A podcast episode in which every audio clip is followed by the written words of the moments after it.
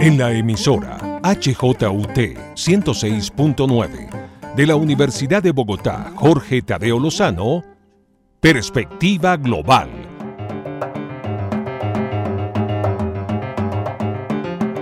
Un análisis a todos los cambios y retos que el siglo XXI le plantea al mundo. Presenta y dirige Doris Ramírez Leighton, experta en relaciones internacionales e investigadora de Asia-Pacífico.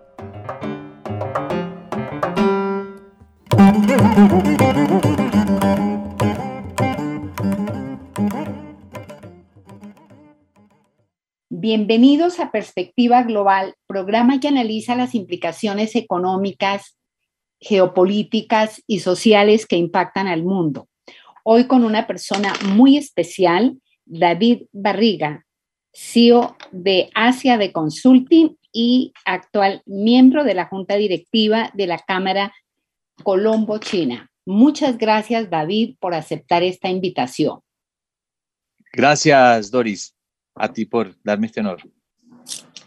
Bueno, pues eh, David además es una persona experta en todo el tema de logística y comercio electrónico transfronterizo del cual hoy queremos hablar. Pero antes quisiera, David, iniciar por un tema eh, mundial, porque la crisis del transporte de contenedores no solamente sucede en Barranquilla y Buenaventura, sino en el mundo en general. Así que me gustaría que nos cuente, David, a qué se debe esta crisis del transporte de contenedores.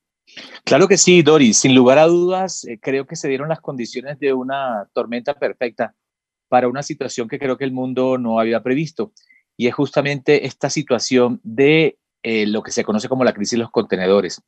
Creo que ha sido la suma de una gran cantidad de factores, obviamente el tema de la pandemia, obviamente el tema de la ruptura de las cadenas de suministros, que ya se venía de alguna manera vislumbrando la posibilidad de que se relocalizaran muchos de los centros de producción. Hoy por hoy la globalización tiene sus cosas buenas y las no tantas, ¿no? y justamente creo que estamos viendo el precio de alguna manera eh, negativo de esa globalización que no hacía otra cosa que permitir que un fabricante pudiera eh, finalmente construir o terminar su producto con partes y con insumos de diferentes lugares del mundo, ¿cierto? Y eso lo veíamos y creo que fue y sigue siendo una práctica eh, que se dio por mucho tiempo y que facilitaba el tema de los costes, mejoramiento en tecnología e innovación, pero con esta situación que se dio eh, y que no previmos del tema de la pandemia, se rompieron muchos de esos canales y muchos de esos, eh, digamos, vínculos. Y esto trajo como resultado la acumulación de muchos insumos y partes que no podían ser transportadas. Eh, como se cerraron algunos puertos, no había suficiente mano de obra para poder manejar los contenedores y demás. Esto trajo como resultado que se diera una crisis que generó una acumulación de mercancía y escasez de contenedores que solo cuando empezó a resolverse el, problema y que adicionalmente eh, trajo otra, otra variable, ¿no? Eh, la pandemia generó que muchos de nosotros como consumidores, en vez de dejar de comprar, gastamos más. No viajábamos, no íbamos a restaurantes, pero necesitábamos más y mejores televisores, más equipos para hacer ejercicio, más computadores en nuestra casa, más muebles para mejorar lo que teníamos. O sea, se una gran cantidad de factores que eran como consecuencia que finalmente se diera un, cuello de botella enorme que estamos viendo hoy, que se está dando y que trae como resultado un incremento increíble en los fletes eh, marítimos justamente por estos problemas de oferta y demanda. Es que, Doris, estamos hablando de que se ha multiplicado por 10, por 15, hasta por 20 el valor de los fletes. Y no solamente el costo, sino los tiempos de entrega. Cuando estabas esperando un autoparte, un insumo que se iba a demorar un mes, ahora se demora 10, 12 meses. E, esto realmente tiene un impacto eh, eh, negativo en muchos frentes y, lo que se vislumbra, Doris, es que esto no va a solucionarse en, el corto plazo. Algunos expertos consideran que hasta el segundo semestre del próximo año, si acaso, empieza a dar su proceso de normalización. David, justamente, ¿cuál sería la mitigación a esta crisis de los contenedores? Pues mira, Doris, eso depende. Depende y, mira, del, del, país donde de cada país que tendrá que tomar decisiones En ese caso, Colombia, por supuesto, nosotros dependemos en gran medida de muchos insumos, materias primas y equipos y tecnología del exterior, ¿cierto? Que hoy por hoy no están llegando. Te cuento el caso de, una, de, un empresario con el que estuve conversando, eh, cuyos insumos eh, necesitaba que estuviesen aquí cuanto antes y le dijeron que se demoraba 12 meses. Pues imagínate que está buscando proveedores locales con producción nacional que le ayuden a suplir en parte ese tipo de demanda. Entonces, como verás, esta es una solución que tal vez no sea de fondo, pero que va a mitigar en el cortísimo plazo. Pero en el largo plazo yo creo que va a haber un análisis profundo por parte de las diferentes economías y entre ellas, por supuesto, Estados Unidos eh, y China, que son incluso eh, actores claves también para, para, nuestro país, sobre cuál va a ser su papel en el tema de, digamos, de relocalización de sus plantas, incluso en el tamaño de sus puertos y el manejo eficiente que tengan que hacer de sus puertos eh, en este momento, porque el comercio está creciendo y creciendo, pero pareciera que los puertos, aeropuertos y todos los demás eh, eh, instrumentos de la cadena no están creciendo, desarrollándose al mismo nivel, Doris. David, esto nos lleva justamente a hablar sobre, como tú comentabas al comienzo, con la pandemia, se ampliaron los negocios, se amplió el comercio em, electrónico transfronterizo, del cual me gustaría nos comentes en qué consiste y en qué han cambiado antes de la pandemia. Claro que sí, Doris, y, creo que todo tiene que ver. El hecho justamente de que no tuviésemos la posibilidad de ir físicamente bajo los esquemas tradicionales que, hacíamos en un almacén y, proveernos, trajo como resultado que se eh, motivara el, incremento de la utilización de los canales electrónicos. Esto ya venía sucediendo en China. China es un país que hace ya más de una década está liderando estos procesos, pero digamos que para nosotros eh, se convirtió ya prácticamente en una costumbre que, que iba a venir, pero creo que se aceleró ¿cierto?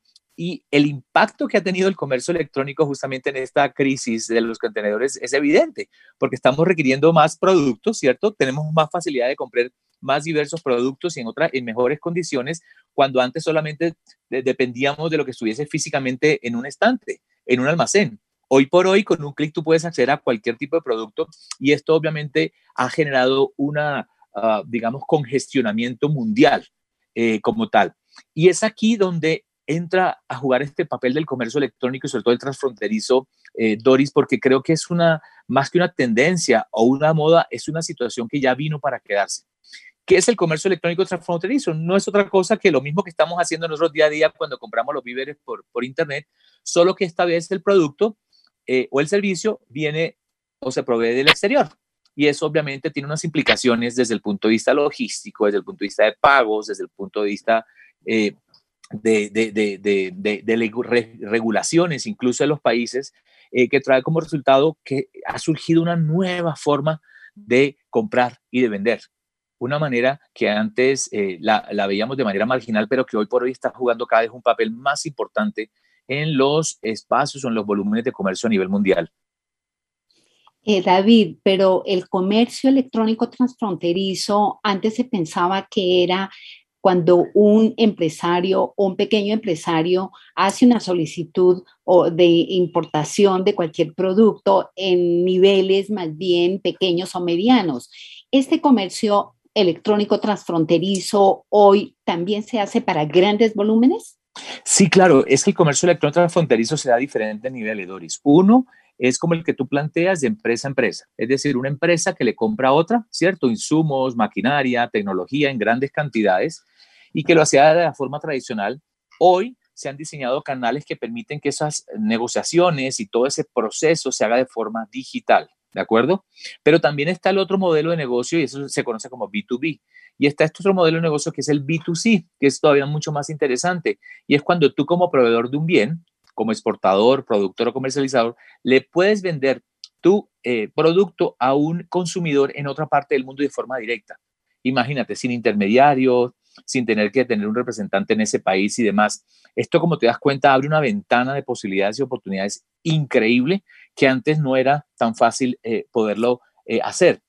Hoy por hoy el comercio electrónico y el transfronterizo en particular permite todas estas variables, pero Para eso, y este es un aspecto importante, Doris, las regulaciones o las legislaciones de cada país deben tener eh, los aspectos definidos y claves para poder hacerlo. Y es aquí donde entramos en algunas dificultades porque muchos de nuestros países, evidentemente, nuestras legislaciones no van a la misma velocidad que lo hace la tecnología, ¿no? Y lo que le hacen estos procesos. Entonces, eh, como digo, al ser esto un nuevo modelo de negocio, exige unos retos por parte de los gobiernos, y en este caso, por ejemplo, de Colombia, para poder adaptarse a esta nueva situación.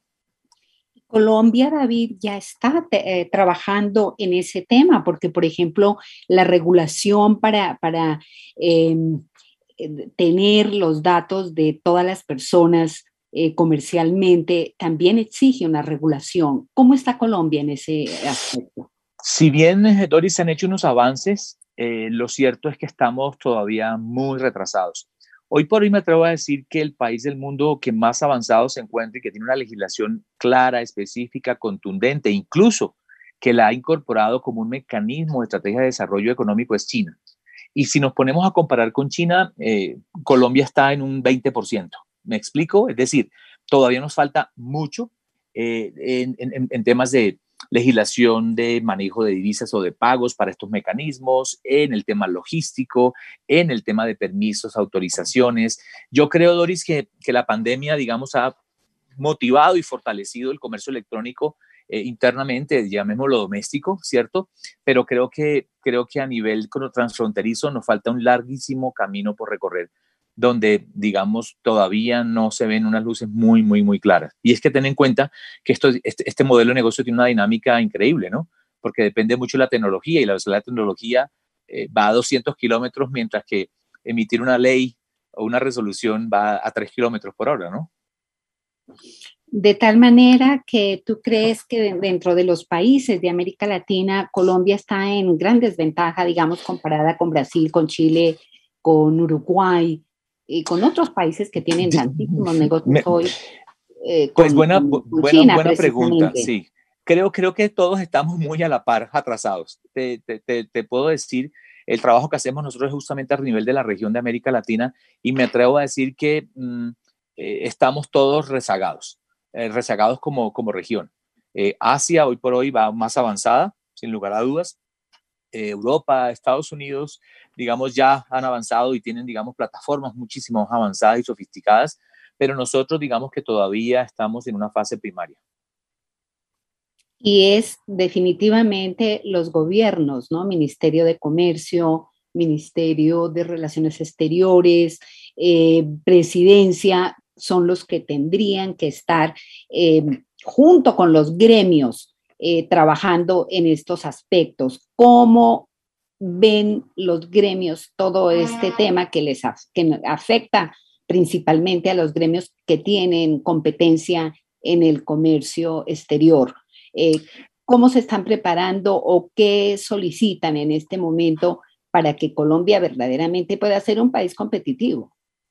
Yo, yo creería primero, eh, Doris, que esta es una decisión estratégica de futuro y desarrollo, ¿cierto? Así como se está hablando con todos estos temas de los cambios climáticos, de, la descarbonización de la economía, ¿cierto? Y los impactos que eso va a tener, creo que el tema del comercio electrónico es una situación que debe ser asumida como casi una decisión de Estado, como, lo están haciendo países como, China, donde tienen clarísimo que hay una estrecha relación entre desarrollo futuro, innovación y tecnología, y obviamente comercio electrónico con el desarrollo económico del país.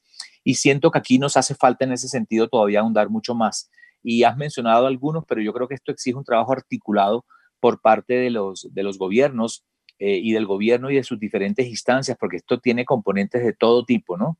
Eh, y en ese orden de ideas, el sector privado creo que también debe jugar un papel más protagónico. Siento que todavía eh, tenemos ciertos niveles de recelos y de desconfianza porque no conocemos, porque no se conoce. Temas tan sencillos como esto, Doris, el tema de la bancarización, ¿no? ¿Qué tan importante es para poder generar confianza en un sistema de pago a través de comercio electrónico? Sí, sí, me explico. Entonces, como ves, hay que dar unos saltos allí enormes, lo que se conoce como unos leapfrog para poder superar esto. China, ¿qué hizo? China justamente pasó de unas etapas súper bajas de bancarización, muy bajas, eh, como tú bien sabes, es un país que, que no tenía un, un, sistema bancario a los ciudadanos de forma muy desarrollada e hizo un salto enorme a un sistema de bancarización digital. ¿cierto? De pagos digitales, sin pasar por el tema, por ejemplo, de tarjetas de crédito y otros mecanismos de pago. Yo creería que aquí en algún momento nos va a tocar hacer algo similar si queremos ponernos a tono con lo que está pasando allá afuera. Aún suponiendo que se dice que en pandemia eh, Colombia se, bancarizó más que, antes de la pandemia. sí, em, claro. E, es, cierto, avanzó muchísimo. Y fíjate que fue una situación crítica, ¿cierto? Una situación de crisis como esa la que nos presionó y nos motivó a llevar a eso, pero no es suficiente. No es suficiente porque lo que estamos viendo, comparadas con otras experiencias de otros países, es que hay una desarticulación de muchos de los sistemas que tenemos hoy, por ejemplo, en plataformas de pago. Y eso, al, ser tan fraccionado y demás, dificulta. Tienes que tener cuatro o cinco aplicaciones en tu teléfono, ¿cierto? Para pagarles al uno por un sistema, al otro por el otro banco, ¿cierto? Cuando eso, digamos que, puede solucionarse de otras, de otras maneras. Pero creo, creo, creo que, que esta situación nos ha hecho cambiar. Creo también tenemos que tener en cuenta Doris, que los tiempos están cambiando, que hay una generación de millennials, una generación Z, y unos jóvenes, ¿cierto?, que están mucho más sensibilizados eh, y que las empresas justamente tienen que ir a, esos nuevos cambios, tienen que adoptarlos, les guste o no. Eh, en ese sentido, David, ¿cómo ve usted los emprendedores colombianos, eh, la gente millennial, como tú dices, que no solamente compran Mm, artículos personales, sino que están pensando ya en un emprendimiento en ese sentido, por ejemplo, de exportaciones e importaciones a otros países. Sí, afortunadamente estamos teniendo una nueva, digamos, masa crítica de jóvenes más sensibilizados a la tecnología e innovación, eh, que no les da miedo arriesgarse, eh, que están haciendo emprendimientos. Mm, la dificultad es siempre, ¿no? Los recursos y los apoyos para poder llevar a, feliz término su, su, idea de negocio, la identificación de potenciales inversionistas. Eh, y creo yo que aquí nuevamente eh, lo que vemos nosotros y la recomendación que hacemos a estos jóvenes o a estas startups como tal, Doris, es que piensen en grande, pero sobre todo piensen en mercados internacionales de forma eh, inmediata que están conceptualizados su negocio. Porque muchas de estas aplicaciones, muchos de estos desarrollos exigen gran cantidad de usuarios y sobre todo recursos internacionales. Así que nosotros vemos que hay una corriente interesante, eh, tal vez hacen falta con mayor contundencia apoyos y recursos, y, eso te lo digo por lo que ha hecho China. China ha hecho un proceso de cambio y transformación eh, justamente apoyando de manera muy grande a estas startups y como tú bien sabes, de, hecho aquí en Colombia tenemos varias startups importantes eh, chinas que hacen parte hoy del día a día nuestro, ¿no? ¿Pero por qué? Porque pensaron muy en grande y porque eh, saben que pueden solucionar o aliviar, las necesidades de mucha gente, justamente no importa que esté en un país o, en otro. Y ahí yo me atrevo a decir que, China puede jugar un papel bien interesante en este proceso de relacionamiento y de, y de potencialización de estas ideas de estos jóvenes, Doris. Claro, China es justamente ahora una importante economía digital porque pues todo este tema eh, moderno, no solamente de hacer negocios, sino absolutamente en todo, eh, en China es digital. Igualmente lo vimos en la pandemia. La digitalización fue uno de los temas que los ayudó muchísimo a salir más pronto que otros países de la pandemia. De tal manera que, ¿cuál sería concretamente un relacionamiento entre China y Colombia para tener un mejor acercamiento a esta economía digital para que el empresariado verdaderamente ya no tenga preocupación y miedo a este tema digital y más bien encuentren las oportunidades. Doris, mira, antes de responderte, quería decirte que es tan importante lo que mencionas de la economía digital en China que para el 2027 el 49.8% del Producto Interno Bruto va a ser generado por sectores y servicios relacionados con la economía digital en China. Y, cuando estamos hablando del PIB de un país tan grande como China y que casi su mitad sea de economía digital es para que entendamos que esto realmente no tiene reversa. En ese orden de ideas, creo que eh, primero nos toca entender, aprender y reaprender y apropiar lo que significa China hoy en su contexto y en su complejidad. Estamos viendo una situación digamos, difícil a nivel mundial, ¿cierto? Donde hoy por hoy los grandes países de Occidente, Estados Unidos, la, Europa y demás ven a, China como un gran rival, ¿cierto? Y el rol que tenemos que asumir nosotros allí como, como una economía un poco más pequeña es ver de qué manera podemos aprovechar nosotros todo ese conocimiento y todos esos avances que ellos tienen, eh, porque hay un gap realmente muy grande. Eh, y, yo creería que China, si mal no estoy, creo que si no este año, el otro año creo que va a ser el principal socio comercial de, de Colombia, ¿cierto? Y en ese orden de ideas, creo que debemos potencializar al máximo esos vínculos eh, comerciales, diplomáticos, de conocimiento y transferencia. Cosas tan sencillas como esta, Doris. Y, ahora que, que mencionas el tema de los jóvenes, becas becas de educación en China que se están perdiendo, por ejemplo, y que le permitirán a un joven poder entender mucho más y mejor esa cultura y a partir de allí generar vínculos, hacer networking y desarrollar eh, links que le permitan potencializar su idea de negocio. Creo que es un tema de, conocimiento fundamentalmente, Doris. Sé que toma tiempo, pero creo que están haciendo esfuerzos importantes por varias universidades justamente generar esos vínculos y ese reglamento para que le perdamos el miedo a China. A veces la vemos tan distante, tan lejana, ¿cierto? Que su idioma, que bueno, todas estas cosas que están pasando y que nos dan miedo, pero yo creo que hoy los jóvenes ya han perdido ese miedo y creo que son ellos y están llamados a tomar ese liderazgo en ese sentido, Doris. Bien interesante, David. Em, ahora nos quedan muy pocos minutos, pero nos gustaría que nos cuente, David, eh, cómo viene el quinto diálogo Colombia-China. ¿En qué consiste este seminario? ¿Quiénes son los invitados? ¿Y cómo puede participar eh, los colombianos para asistir a este gran evento y precisamente aprender más del comercio electrónico transfronterizo con China. Claro que sí, Doris. El, quinto diálogo hace parte de una estrategia eh, de, liderada por la Cámara de Comercio Colombo-China de Inversión y Comercio que no tiene otro objetivo que generar esos espacios para que empresas de uno, de un país como China y de Colombia, eh, conozcan en qué planes están, cuáles son sus prioridades, qué expectativas, necesidades tienen. Este es el quinto diálogo se hará, de manera virtual por temas de, pandemia que ya todos conocemos, pero que va a permitir tener invitados de altísimo nivel, desde viceministros de, China, eh, con sus contrapartes aquí en Colombia, por supuesto, pero sobre todo empresarios. Esto está dirigido fundamentalmente al sector privado para que entienda y conozca diferentes temas, entre ellos el que tú mencionas, el de comercio electrónico transfronterizo. ¿Por qué? Porque este es un factor crítico de éxito para muchas empresas colombianas que quieren exportar, pero que bajo los esquemas tradicionales lo han visto con dificultad.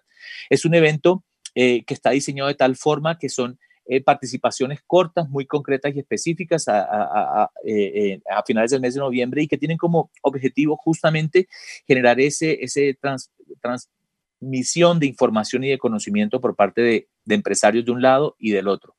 La entrada es muy fácil, no tiene costo, tienen que registrarse. Les sugiero que entren a la página de la Cámara de Comercio Colombo-China, Inversión y, Comercio, y allí pueden eh, hacer link en el registro y simplemente eh, ya, ya pueden estar allí eh, inscritos como tal.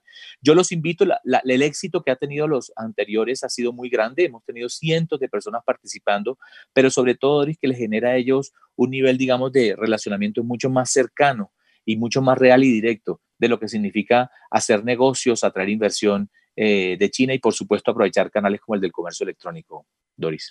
Pues muchas gracias, David. Nos despedimos invitando a todos los colombianos para hacer eh, presencia en el quinto diálogo Colombo-China.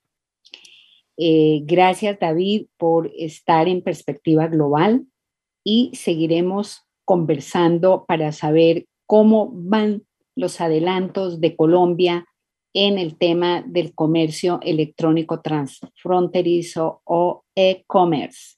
Muchísimas gracias, David. A ti, Doris. Hasta otra oportunidad. Gracias por su sintonía en la HJOT 106.9. Soy Doris Ramírez Leighton en la dirección y realización de Perspectiva Global. En el audio nos acompañó Enrique Araujo. Feliz fin de semana para todos.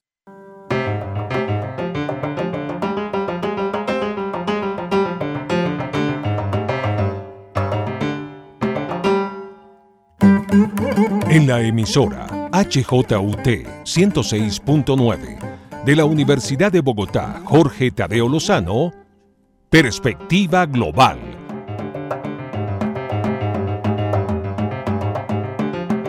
Un análisis a todos los cambios y retos que el siglo XXI le plantea al mundo. Presenta y dirige Doris Ramírez Leighton, experta en relaciones internacionales e investigadora de Asia-Pacífico.